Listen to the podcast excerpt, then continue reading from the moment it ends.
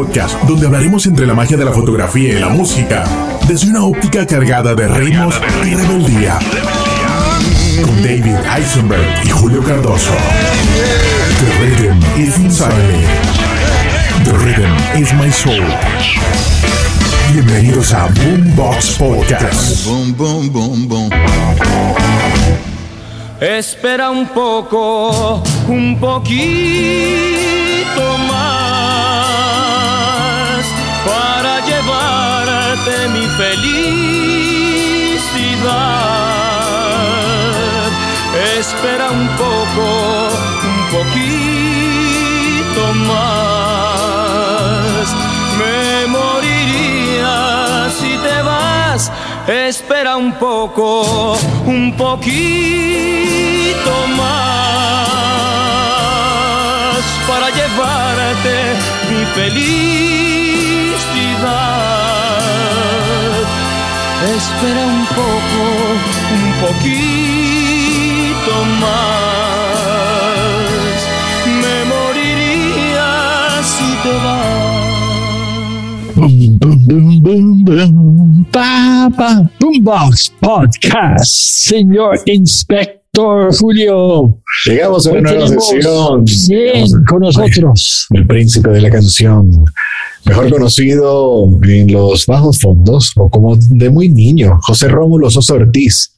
Pero ya a través de su gran carrera artística por más de 30 años, eh, vamos a ponerle, rindiendo el homenaje a los corazones rotos.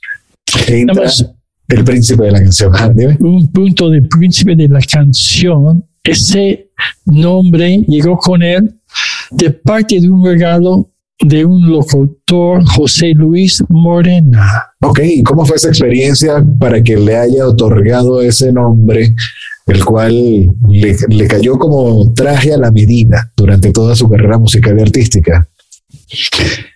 Algo tan importante ese tipo de personas es que siempre está dando Amor, belleza y sus propias emociones dentro de esas canciones como interpretor de estos, Intérprete, ¿cómo intérprete? intérprete, Ajá. intérprete de diferentes compositores. Pero señor, vamos a hablar desde el principio, del principio, desde el principio de Casi, la vida. Casi, casi que cuando le cambiaban los pañales. Sí, en esta oportunidad estamos haciendo un programa especial porque justamente en base a la larga trayectoria de José José, vamos a dedicar dos episodios, dos episodios en este Boombox podcast, donde hablando del príncipe de la canción, en esta oportunidad, en la parte 1, estaremos conociendo de José Rómulo Sosa Ortiz, quien nace el 17 de febrero de 1948. Dice orgullosamente ser acuariano, pero esta persona bajo un timbre de voz como tenor, que tuvo una carrera artística oficialmente desde el año 1963 hasta el 2012, con nueve nominaciones a los premios Grammys y una familia de músicos, papá y mamá, donde en la casa había algo como que prohibido en ese momento y era el, tona- el- el co- el coquetear con música popular, con música, bueno, en ese Ah. momento no había reggaetón. Gracias a Dios, estaba muy Ah, feliz. pero sí había rock and roll de parte de la gente que trabaja en la familia como domésticos. Pero algo importante, señor, Sí, dime la historia de su papá. Porque su papá, también fue músico, ¿no? su papá, su papá fue músico, fue tenor de ópera y de hecho su mamá también trabajó en, en el teatro como pianista clásico. Entonces ambos eran muy eh, fascinados por toda esta eh, música clásica, la ópera, todo lo, lo bohemio y lo ecléptico de lo clásico, donde era lo que le inculcaban directamente a sus hijos, donde José José, en ese momento, bueno, ya como José Rómulo, porque estamos hablando ya antes de sus 15 años, empezó a degustar todo ese tipo de arte musical en casa de una forma muy clásica, pero muy cercana.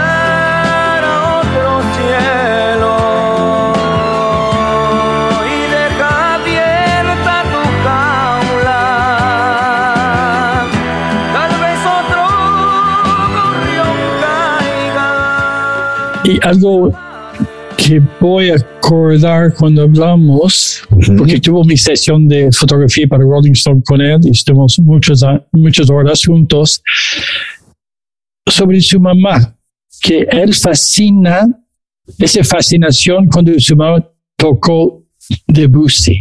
Ok. ¿Por qué tuvo esa fascinación? ¿Qué sucedió con Debussy cuando su mamá, que lo interpretó en este caso a través del piano, correcto?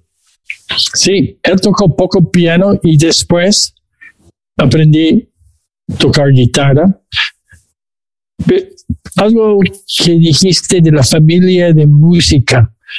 Cuando su hermano Gonzalo tuvo cuatro años, estaba en la ópera de Madame Butterfly en Bellas Artes. Bellas Artes, sí. Esa parte de la música está dentro, ¿no?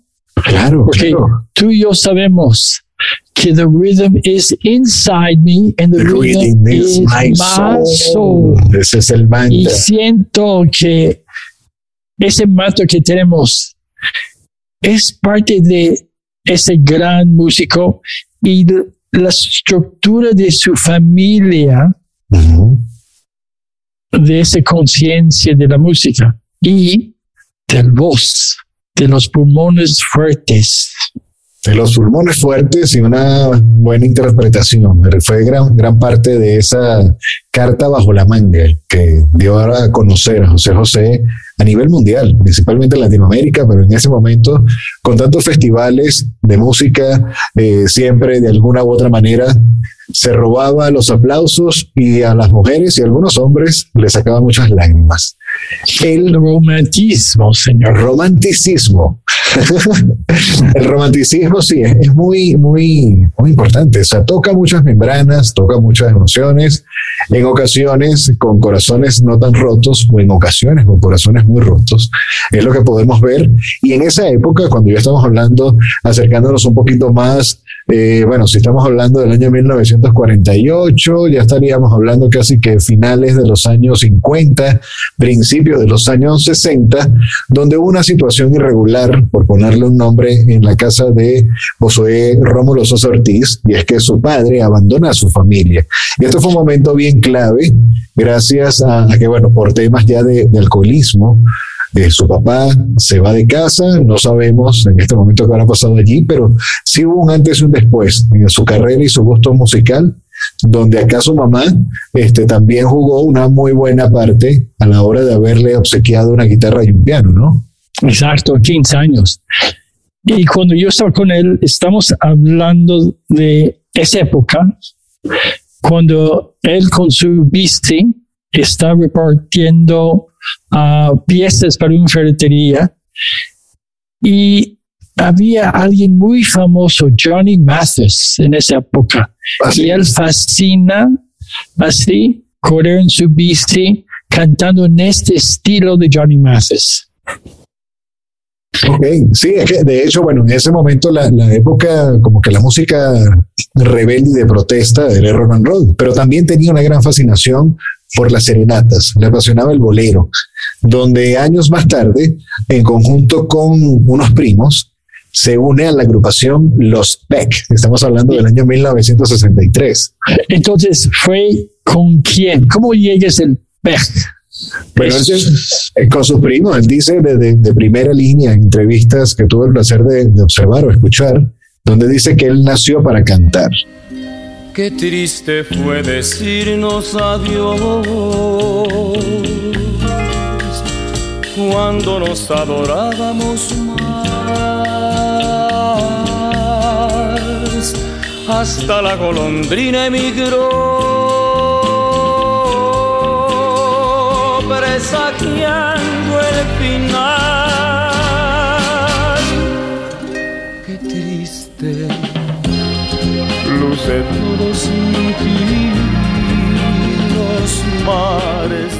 Entonces, dentro, dentro de ese descubrimiento de su rango de voz, que bueno, con apenas 15 años y muy movido entre, bueno, quizás no, no, tenía el corazón tan roto en ese momento, estaba bastante, bastante joven, pero bueno, empieza en algún momento a tocar en la iglesia. Luego se junta con estos primos, eh, llevan por nombre Pepe, Enrique y Gilberto. Esa es la contracción o la abreviatura Ah, de los es. PEC. Pepe, También en esa Enrique y época Gilberto. fue, Ajá.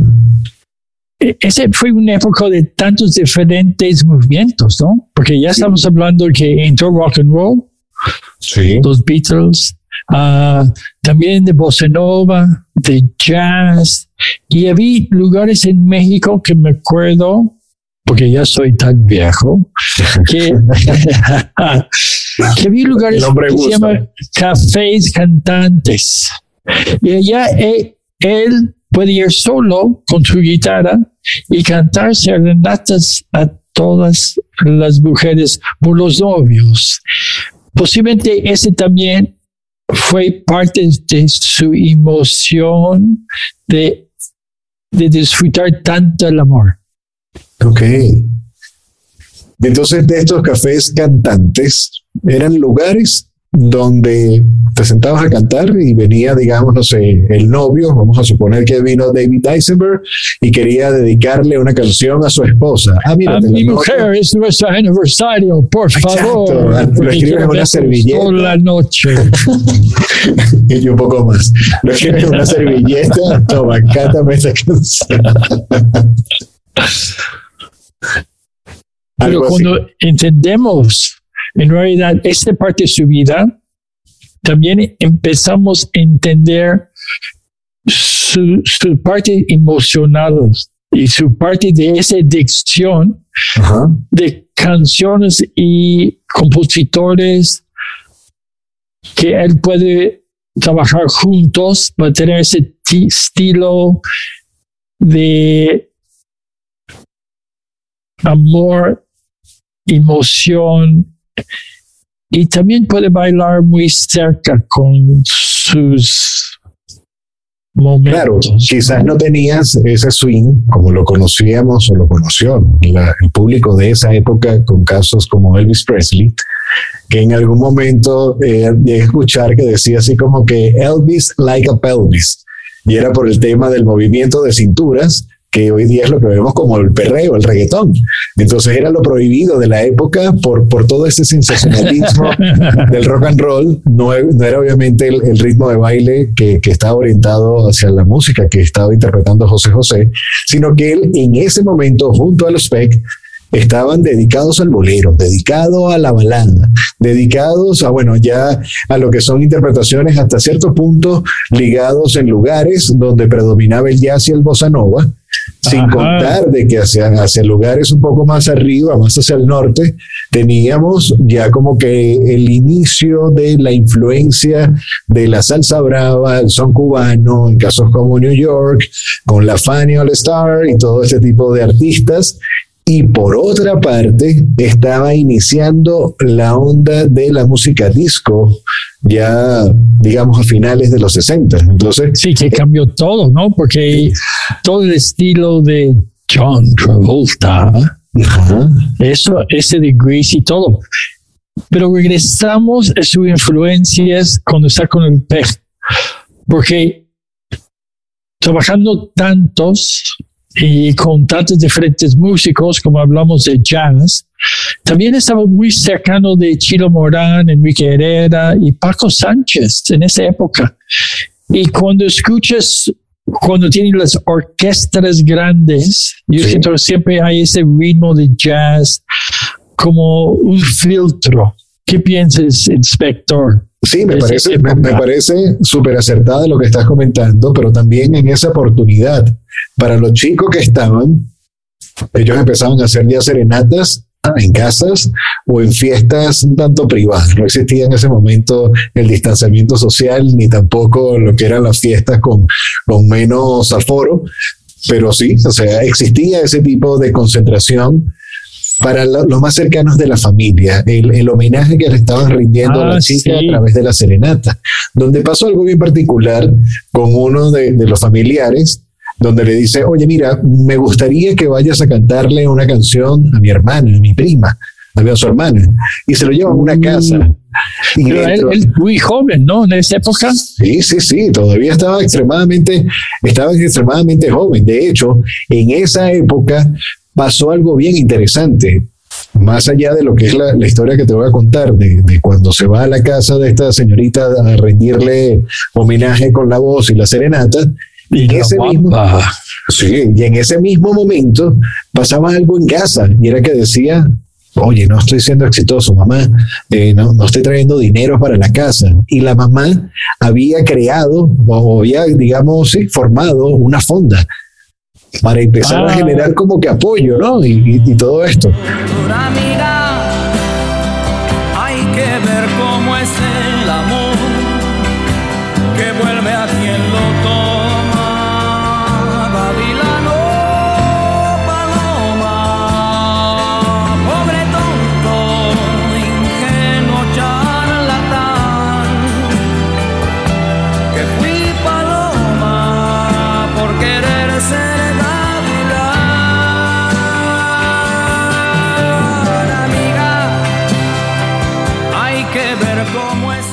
Bueno, Pero ese, es, ese qué, qué, interesante ese punto que, que, hablamos, ¿no? Porque nadie en la familia quería que él es músico. Se fue el papá, él está trabajando en diferentes lugares, desde, está trabajando en la industria litográfica. Eh, exacto. Y él hizo contactos, desde hizo el primer portal de Rafael. Uh -huh. Que años más tarde le dijo, yo hice sí lo que fue la, la, la impronta de sí, cuando estaba con él.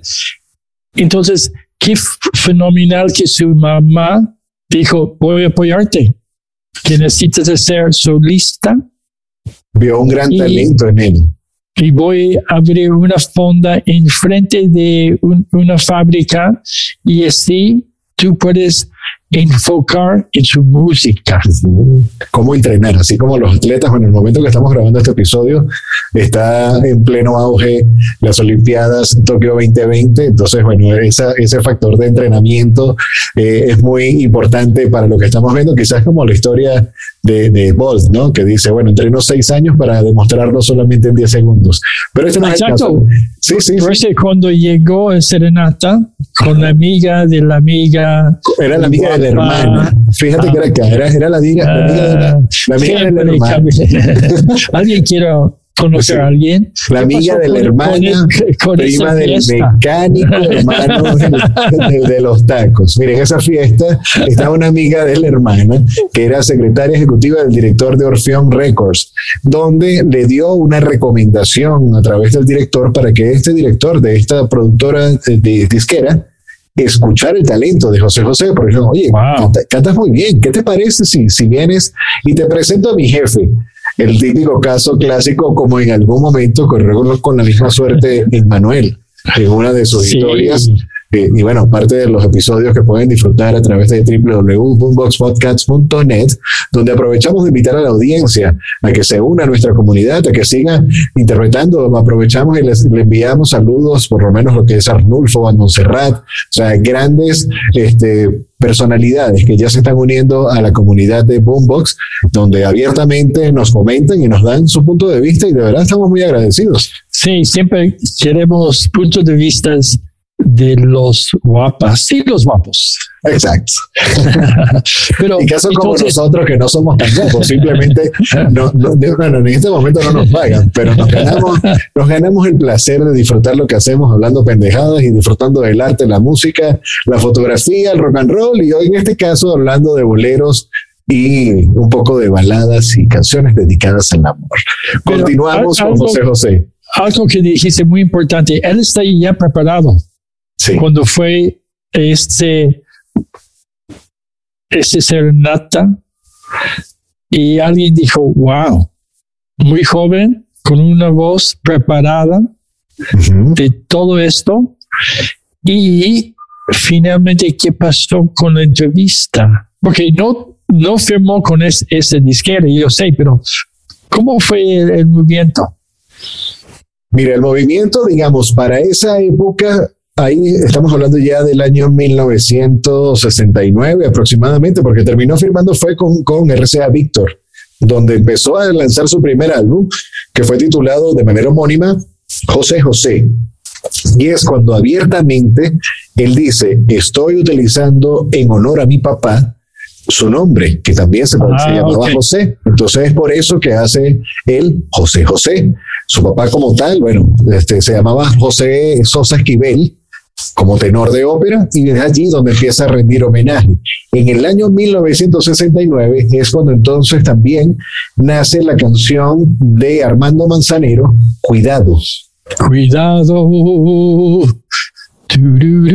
Y el éxito llegó en ese momento porque tuvo mucho apoyo de grandes músicos, etcétera. Pero ¿qué No, pasó con te eso? cuento, el éxito no llegó y en, la, y en la fonda a veces las cosas se ponían un poco color de hormiga, como decimos muy a nivel latino. Entonces, ¿qué pasa? A seguir persistiendo, a seguir persistiendo, a seguir persistiendo. Ahí ya, ya nos habíamos ido al año 1969, sin descuidar que en el 65 fue cuando él se separa de los PEC y empieza su carrera como solista. Y ese fue cuando la mamá puso la fonda para apoyarlo Ujú. en esto. Y algo que siento para mí, ese desarrollo de él mismo. Porque si estaba cantando, cantando, trabajando diario, diario. Si no fue con el pez, con el grupo, solito, solo, como serenatas en los cafés cantantes. Sí. Y este trayectoria siguió en toda su carrera. tenía muy buenas críticas, pero económicamente no llegaba a la, a la perspectiva de lo que se esperaba en casa para poder vivir de esto. Entonces, ¿qué pasa? Ya en el año 1970 ya había firmado con RCA Víctor, empiezan entonces como que a, mover ciertas, ciertas piezas y llega un compositor argentino, en este caso Dino Ramos, donde crea o donde escribe La nave del olvido donde fue la canción que ganó más audiencia y se- fue su primer hit en Ah. México y en Latinoamérica, pero ya esto fue con Aureola Records.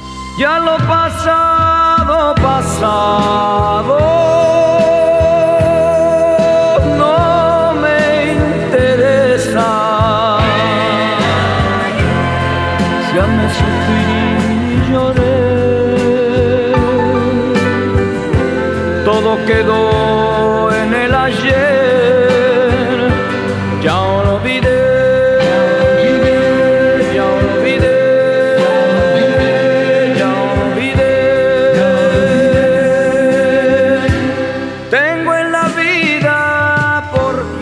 Entonces él tenía en esa época 22 años. 22 años. Todavía chamaco, Todavía pero chamaco. pero ¿cuántos años ya de experiencia? Mira, ya tendría siete pateando calle, siete pateando calle y utilizando voz que decía en ocasiones me molesta un poco los amigos que se me acercan porque me invitan a fiestas, me invitan a comer, me invitan a tomar y a tomar y a tomar y a tomar para que les cante gratis, pero yo trabajo con mi voz, entonces estoy desgastando mi voz.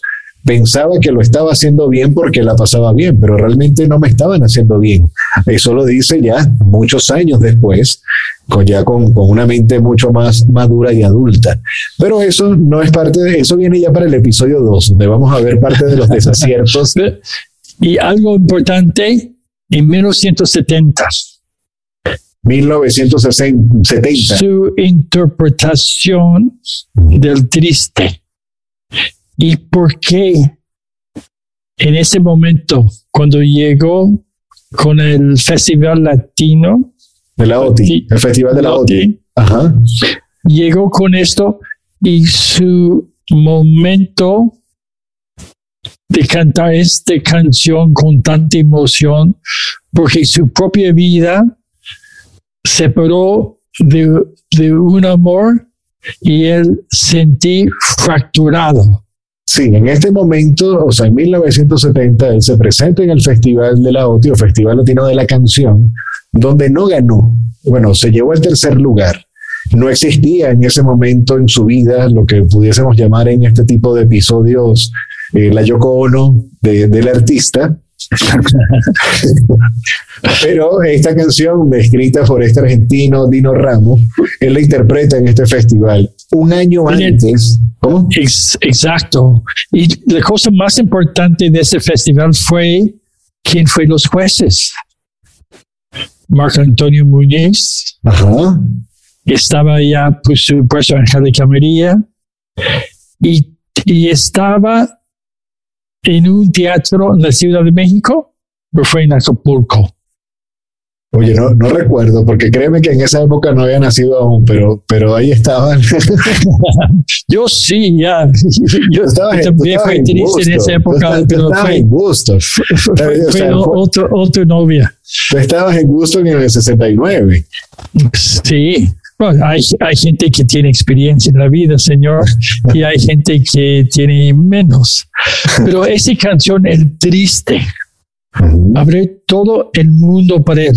No ganó, terminó número tres, quién sabe quién ganó, si llegó famoso. Algo interesante, la misma experiencia tuvo Manuel.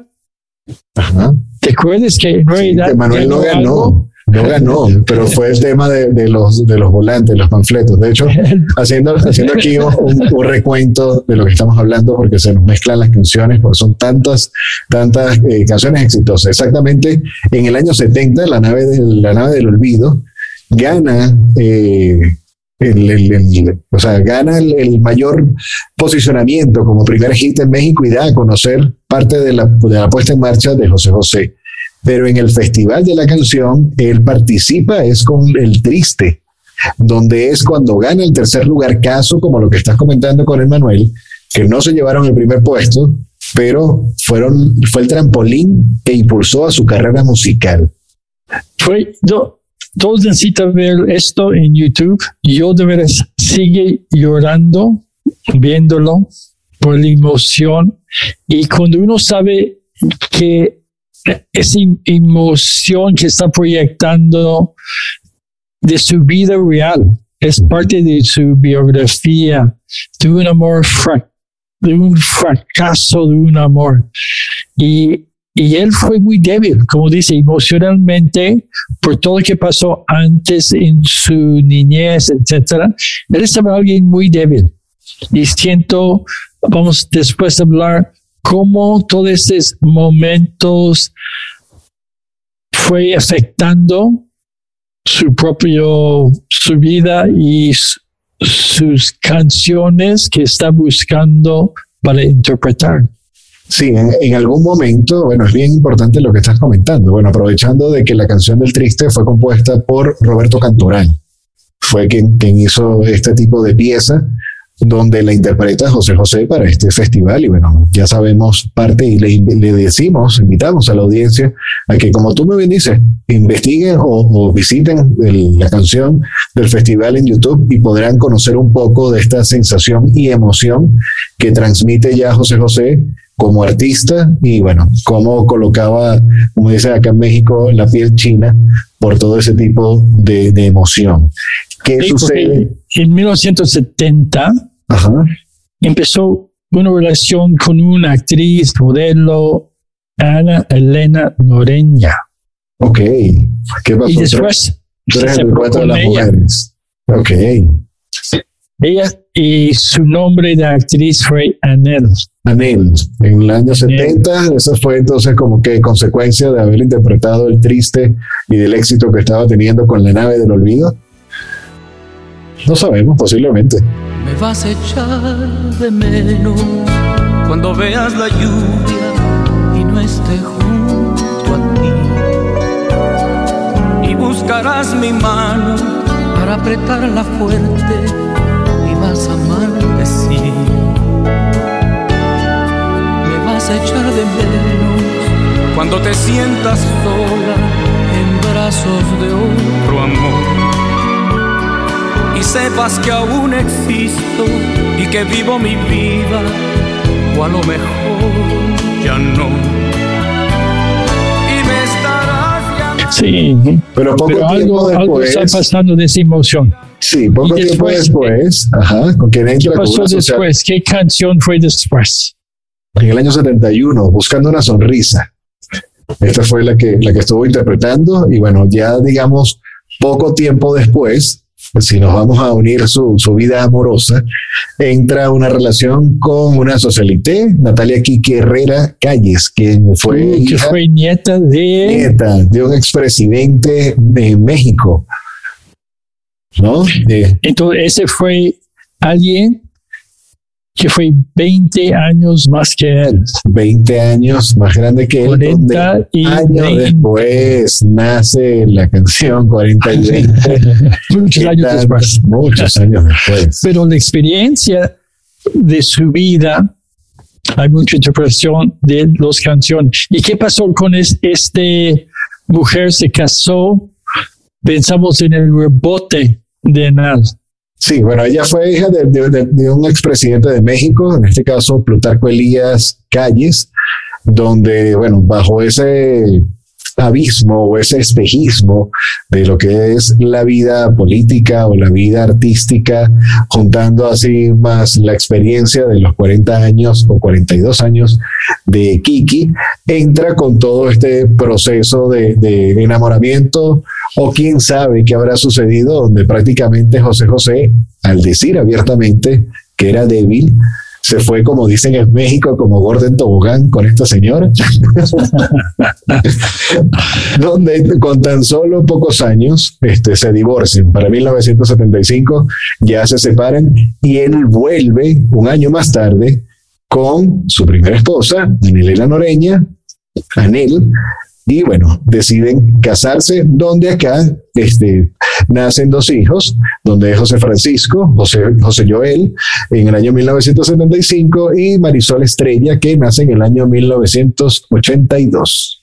Ok, entonces cuando se casó con Enel, ya está embarazada Ajá. con Sal- José Joel.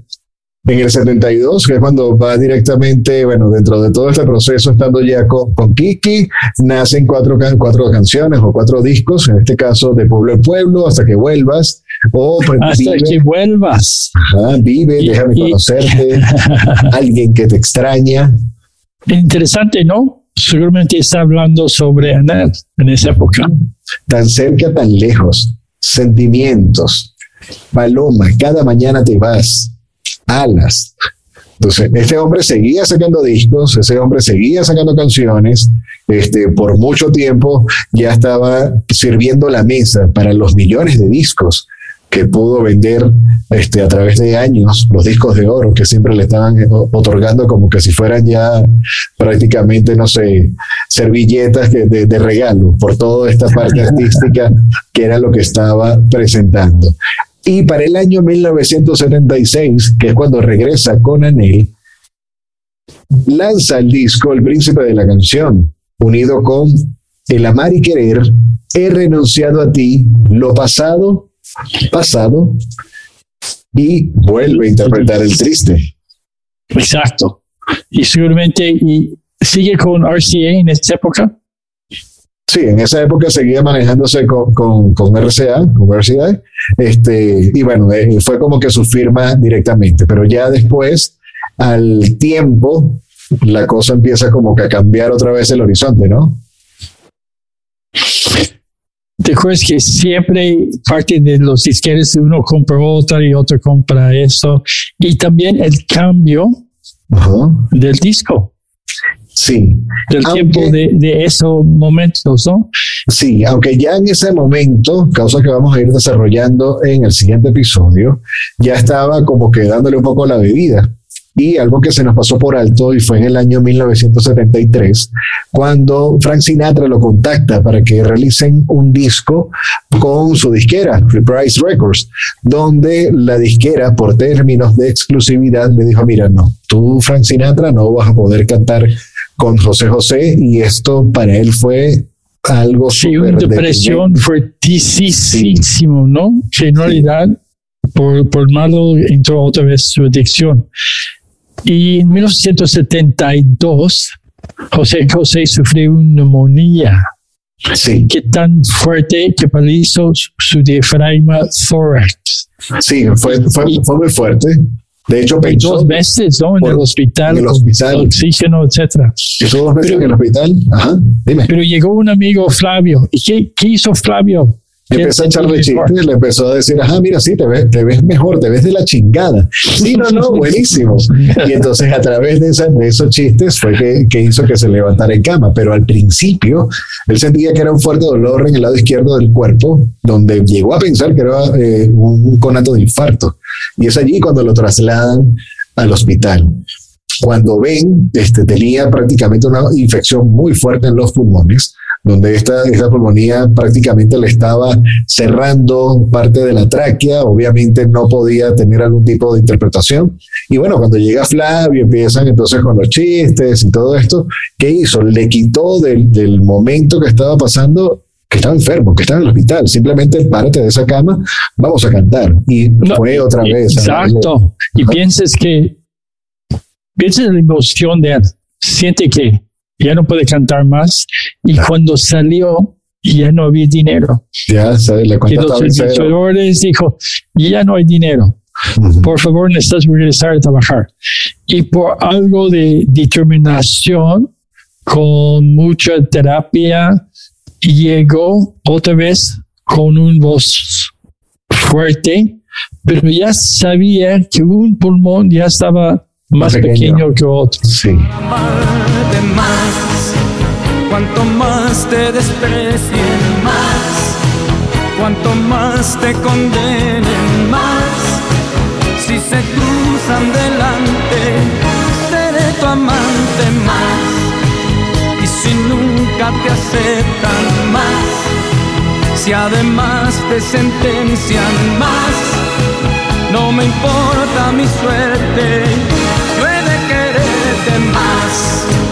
Cuanto más te desprecien más, cuanto más te condenen más. Si se cruzan delante, seré tu amante más. Sí, sí, sí, es, es, así. De hecho, ya en, esa, en ese momento, estamos hablando ya de los años 70, eh, lo que fue 70 y 80, tuvo muchas ayudas a través de, de, asociaciones como el caso de Alcohólicos Anónimos, pero solamente paraba por ratos, porque agarraba y regresaba a su adicción, principalmente por el tema de alcoholismo. Mucho de esa emoción, por supuesto, que, que estamos hablando antes, que él siempre trabaja mucho. Sí, sí, siempre estaba trabajando. Cuando fue muy joven con el PEG y después él solo haciendo serenatas en la noche. Y ese siguió en toda su carrera. Entonces, parte de esa época, cuando está cada año con un nuevo álbum, con un nuevo compositor, porque en esa época todavía están cambiando compositores, está viajando mucho, está en televisión mucho y está muy lejos de la familia. Sí. Y, ese sí fue muy doloroso. Pero también algo más, ¿qué pasó con él en las noches? Porque tú y yo hablamos sobre este el otro día. Mira, con el tema de las noches era que prácticamente no quería que se hiciera el día, porque eh, estaba, eh, mientras fuera de noche, le daba la bebida, estaba la fiesta y obviamente era como que el oasis perfecto para la persona que está bajo este tipo de, de, adicciones. Sí, y toda la gente nada más quiero que él cante gratis, ¿no? Exacto. Y sí, sigue sí, la fiesta y sigue la fiesta. Te pago con un mezcalito, toma, toma una, una, chela y bien. Pero y él tenía mucha gente, él tiene, creo que tuvo más de 50 familias trabajando con él. Y él necesitó pagar esas quincenas y esas presiones también para nosotros que entendemos el las negocio. quincenas a pagar. Sí. Siento todo ese fue parte de esa seducción dentro de, de momento que él siente débil que no puede decir no. Pero esa seducción que la gente quiere estar con él. Y, y finalmente la gente está chupando en base a dando. Sí, bueno, literalmente está, está, está, chupando, como dicen acá. Pero eso que, que tú estás comentando, no, no, no estamos haciendo una, una sesión acá de, de, ayuda, de autoayuda, ni, nada, ni nada de esto, pero sí es importante, o sea, sí es interesante lo que estás comentando. Y era quizás por esa falta de afecto, por la lejanía con su familia, que tenía el falso concepto de que su nueva familia eran estos tantos amigos que realmente lo que estaban haciendo era aprovechándose de él y en vez de ayudarlo, lo que fomentaban era que continuara con el tema del alcoholismo y, bueno, el tema de la bebida. Pero no todo fue tan malo. También en ese momento había como que algún tipo de, personaje, como lo que fue Pepe Jarra, quien fue su maestro de interpretaciones de cómo cantar en español. Entonces, fue lo que hoy día podemos conocer como ese mentorship o el, coaching vocal, donde empieza a decirle, bueno, José, este, interprétalo por acá, llega a este tono, las pausas, la respiración, ejercita tu respiración, donde algo que estuvimos comentando fuera del aire te llama mucho la atención, lo que era la mezcla de estilos que influenciaban a José José a lo largo de su carrera, como fue el tema con, con Johnny Mathis, con Sinatra y con Barbara Streisand, Barbara. y algo importante es que me acuerdo que estamos hablando, él dijo que lo más efectivo de la posibilidad de hacer música es la colaboración, lógicamente, de un compositor de oficio. Entonces, él siempre está buscando compositores que entendí qué está pasando en su propia vida y él puede expresar su emoción en el mundo con eso. Es que es acá donde vamos. O sea, prácticamente esos compositores que estaba buscando eran como, como unos rayos X. O sea, ¿qué hacían? Ah, bueno, ¿cómo estás tú en este aspecto de tu vida? Y de esta forma te compongo una canción, interprétala, y es allí donde acompaño tu, tu, tu comentario, donde dices que prácticamente cada uno de los discos eran discos eh, autobiográficos de la situación que estaba pasando él en ese momento, donde lo interpretaba a través de lo mejor que sabía hacer, que era cantar. ¿Y quién puede ser si es que no soy yo? ¿Quién me habrá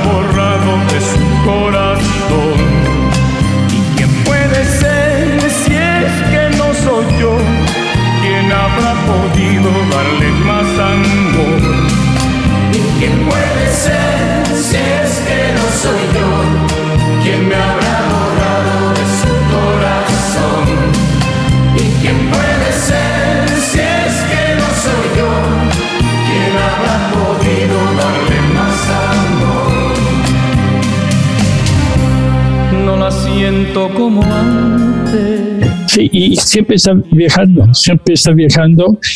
Y algo interesante, porque hablamos mucho de televisión siempre, con todos. En, en esa época de televisión, en México había Televisa. Y dentro del contrato, porque él siempre fue muy flaco, estamos en esto y dijo, no, con Televisa no, en el contrato dice que yo necesito ser delgado. Ah, sí, ya empezaba el tema de los estereotipos.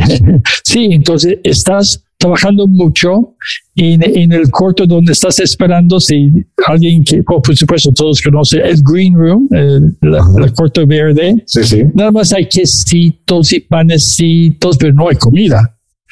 Entonces, quién sabe si ese fue parte de esa idea. De nutrición. El, tema, no, era, no era algo estético, fitness, sino era más bien desnutrición por mala alimentación. Y bueno, obviamente todo lo, no, no, era obviamente por electrolitos a través del, ya sea el whisky, el vodka, el tequila, lo que haya sido de ese momento. Sí, sí, sí, está interesante. Pero bueno, trasladándonos al año 1981. Gracias, mi vida. Con esta canción dice que vendió 1.5 millones de copias en Latinoamérica. Seguido el año 1983 con el álbum Secretos, con composiciones de Manuel Alejandro, donde logró alcanzar ventas hasta de 4 millones, una de las mejores ventas de su carrera. 4 millones. 4 millones de, LPs. De, LPs en ese momento. El CD ni siquiera estaba en pensamiento. No, y este es algo que está creciendo su audiencia desde Japón, de todo el mundo. Pero, como él siempre va a decir, en esa época está haciendo mucho con Rafael Pérez Botija. Ajá. ¿No? Y, y, ese fue, como dicen, ¿no? Preso, que también fue muy fuerte, contigo no. Y en 82, yo no soy digno. Sí, yo no soy digno, ¿no? Es como, otra vez estamos hablando cómo él está se siente. Se siente. Sí, quizás, bueno, ya, ya se había divorciado de, Kiki, o sea, continuaba ya en su, en su relación con, con Enel. Ya, ya, esto parece, como, ¿cómo te digo? La sopa o cosas así de chisme mayamero. pero, pero, hablando del artista, fíjate que, ok, dentro de lo, lo, poco digno que podía haberse sentido, ya estamos hablando del año 1982, pero avanzando un poco más, al año 1986, empieza ya su carrera de forma, de forma internacional, donde se puede llenar el, el ego, la boca y obviamente todo lo que haya sido a través de, de, su carrera artística, es decir, vendí completo el Madison Square Garden y el Radio City Music Hall, entre otras eh, locaciones donde me presenté. Ese es cuando, ese es cuando siempre quería hacer un duet con Frank Sinatra, con la canción New York,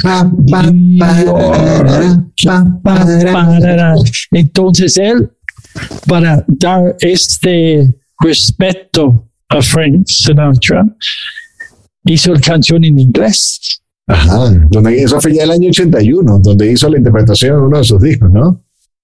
Sí, y pienses uno como él, ¿no? Ese señor que ya llegó donde nadie va a pensar, va a llegar con toda la mala jugada, jugada de la vida, ¿no?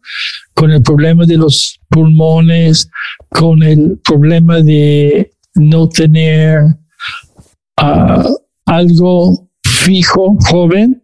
Empezó a trabajar muy joven, muchas horas, haciendo todo lo que puede, desde como hablamos en el corte oscuro, en el negocio de fotografía, y llegó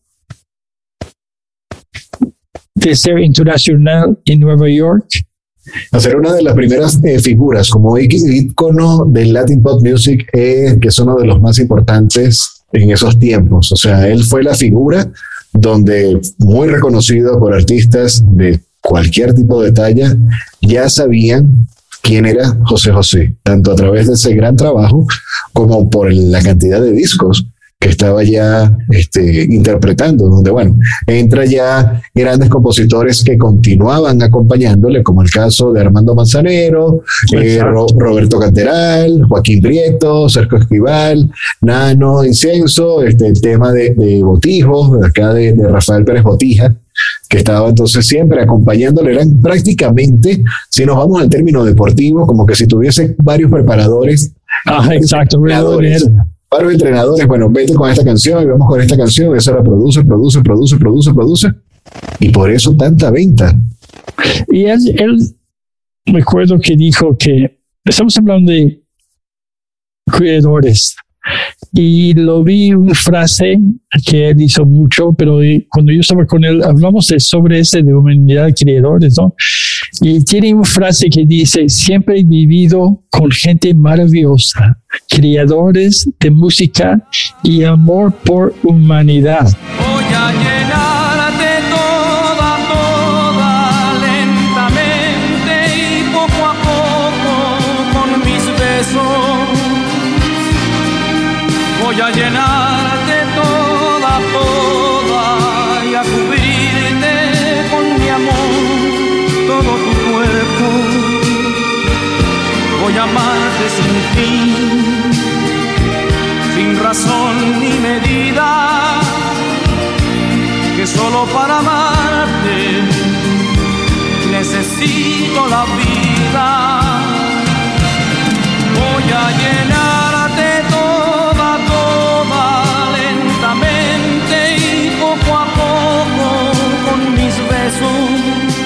Exactamente, inspector, estás hablando que ese fue su familia, su alrededor sus coach, sus coach y obviamente personalidades que, bueno, que tenemos la oportunidad de trabajar en ese tipo de, producciones, sabemos de que muchas veces convives con este tipo de personas mucho más que con tu familia.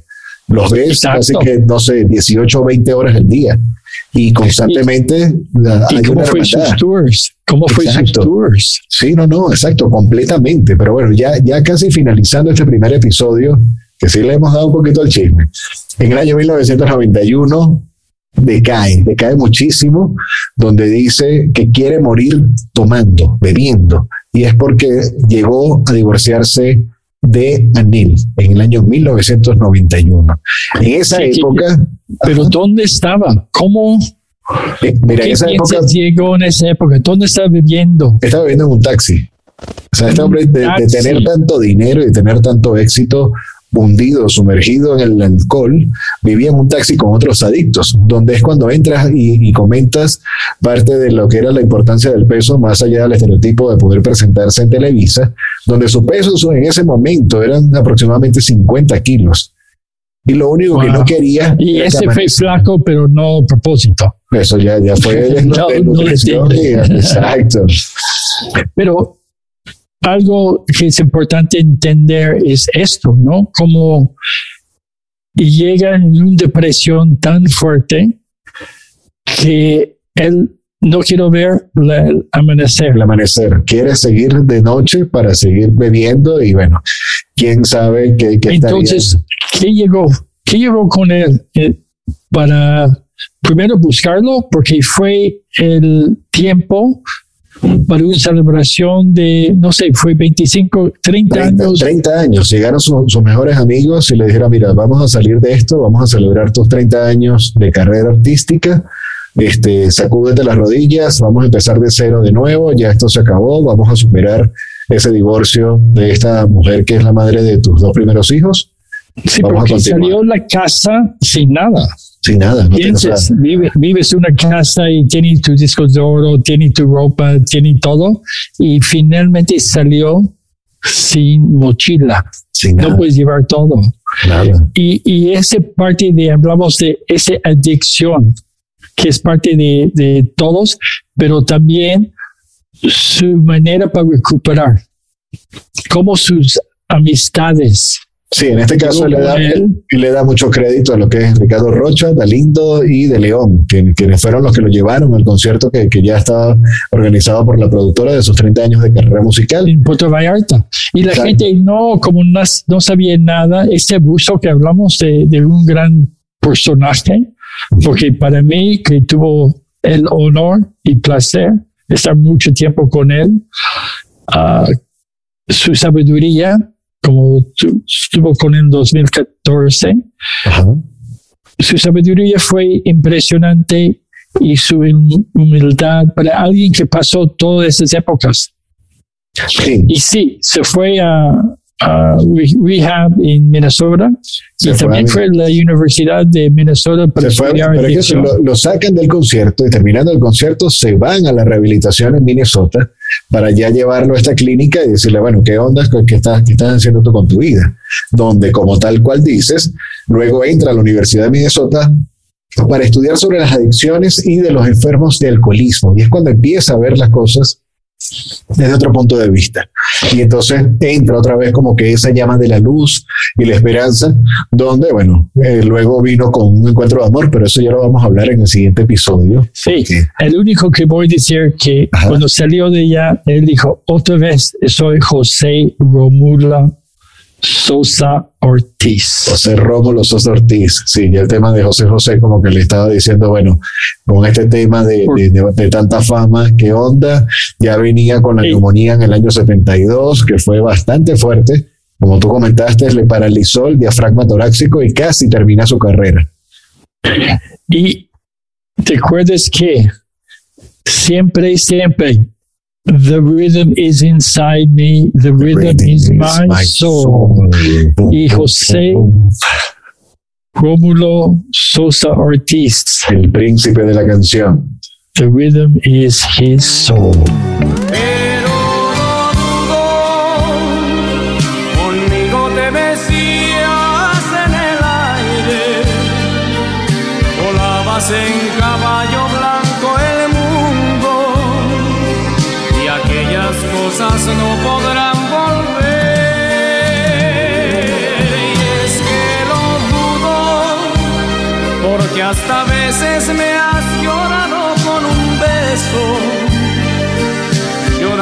De alegría y no de miedo. Y dudo que te pase igual con él, igual con él. Anda y ve, te está esperando, anda y ve, no lo hagas por mí que al fin y al cabo somos solo amigos. Nos vemos en el próximo episodio. Recuerda escucharnos cada martes a partir de las 8 de la noche, hora México. Cada episodio. Dile a tus amigos, suscribe con nosotros y mándanos en nuestro inbox todo lo que le gusta de las canciones y nos dice qué rhythm is in your soul. Así es, así es. Seguimos con José José, la parte 2. Si quieres saber un poco de 40 y 20, no te pierdas el segundo episodio. See you. Boom, boom, boom, box podcast. Gracias, el inspector Julio. Nos vemos, Eisenberg. Seguimos acá tomando foto. En esta sesión, en esta edición, sí vamos a hablar de lo que fue esa experiencia a través del lente, el objetivo de David Eisenberg y ese encuentro con el príncipe de la canción. Adiós. Chao. Y así culmina este episodio de Boombox Podcast. Fotografía y música cargada de rebeldía y ritmos con David Eisenberg y Julio Cardoso. www.boomboxpodcast.net Boom, boom, boom, boom.